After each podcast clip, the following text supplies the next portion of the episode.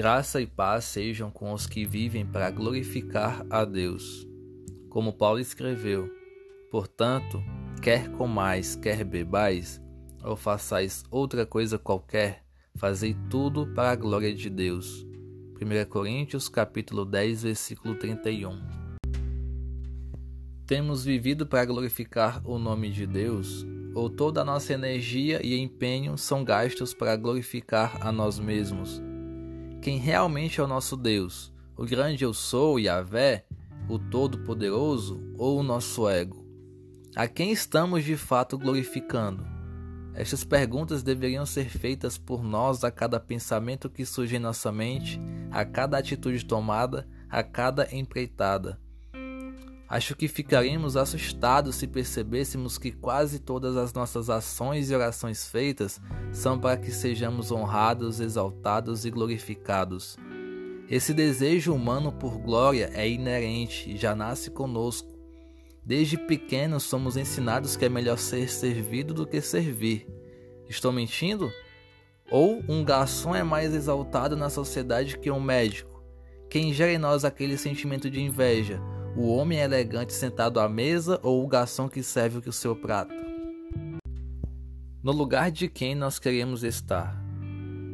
Não estou menosprezando profissão alguma, muito pelo contrário, todas são essenciais e todos precisam trabalhar.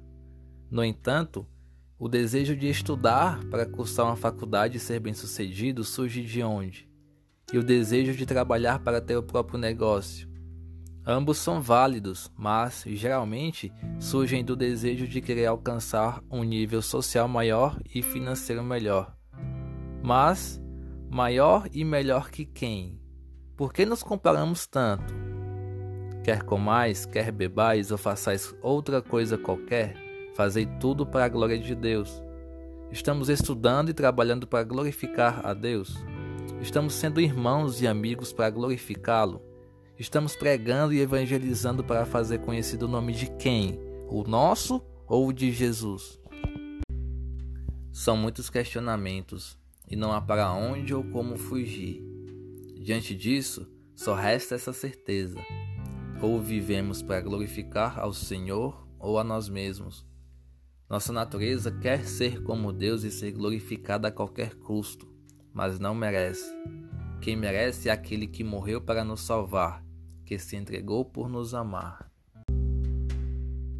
E o caminho para quem quiser ser exaltado é esse: o amor.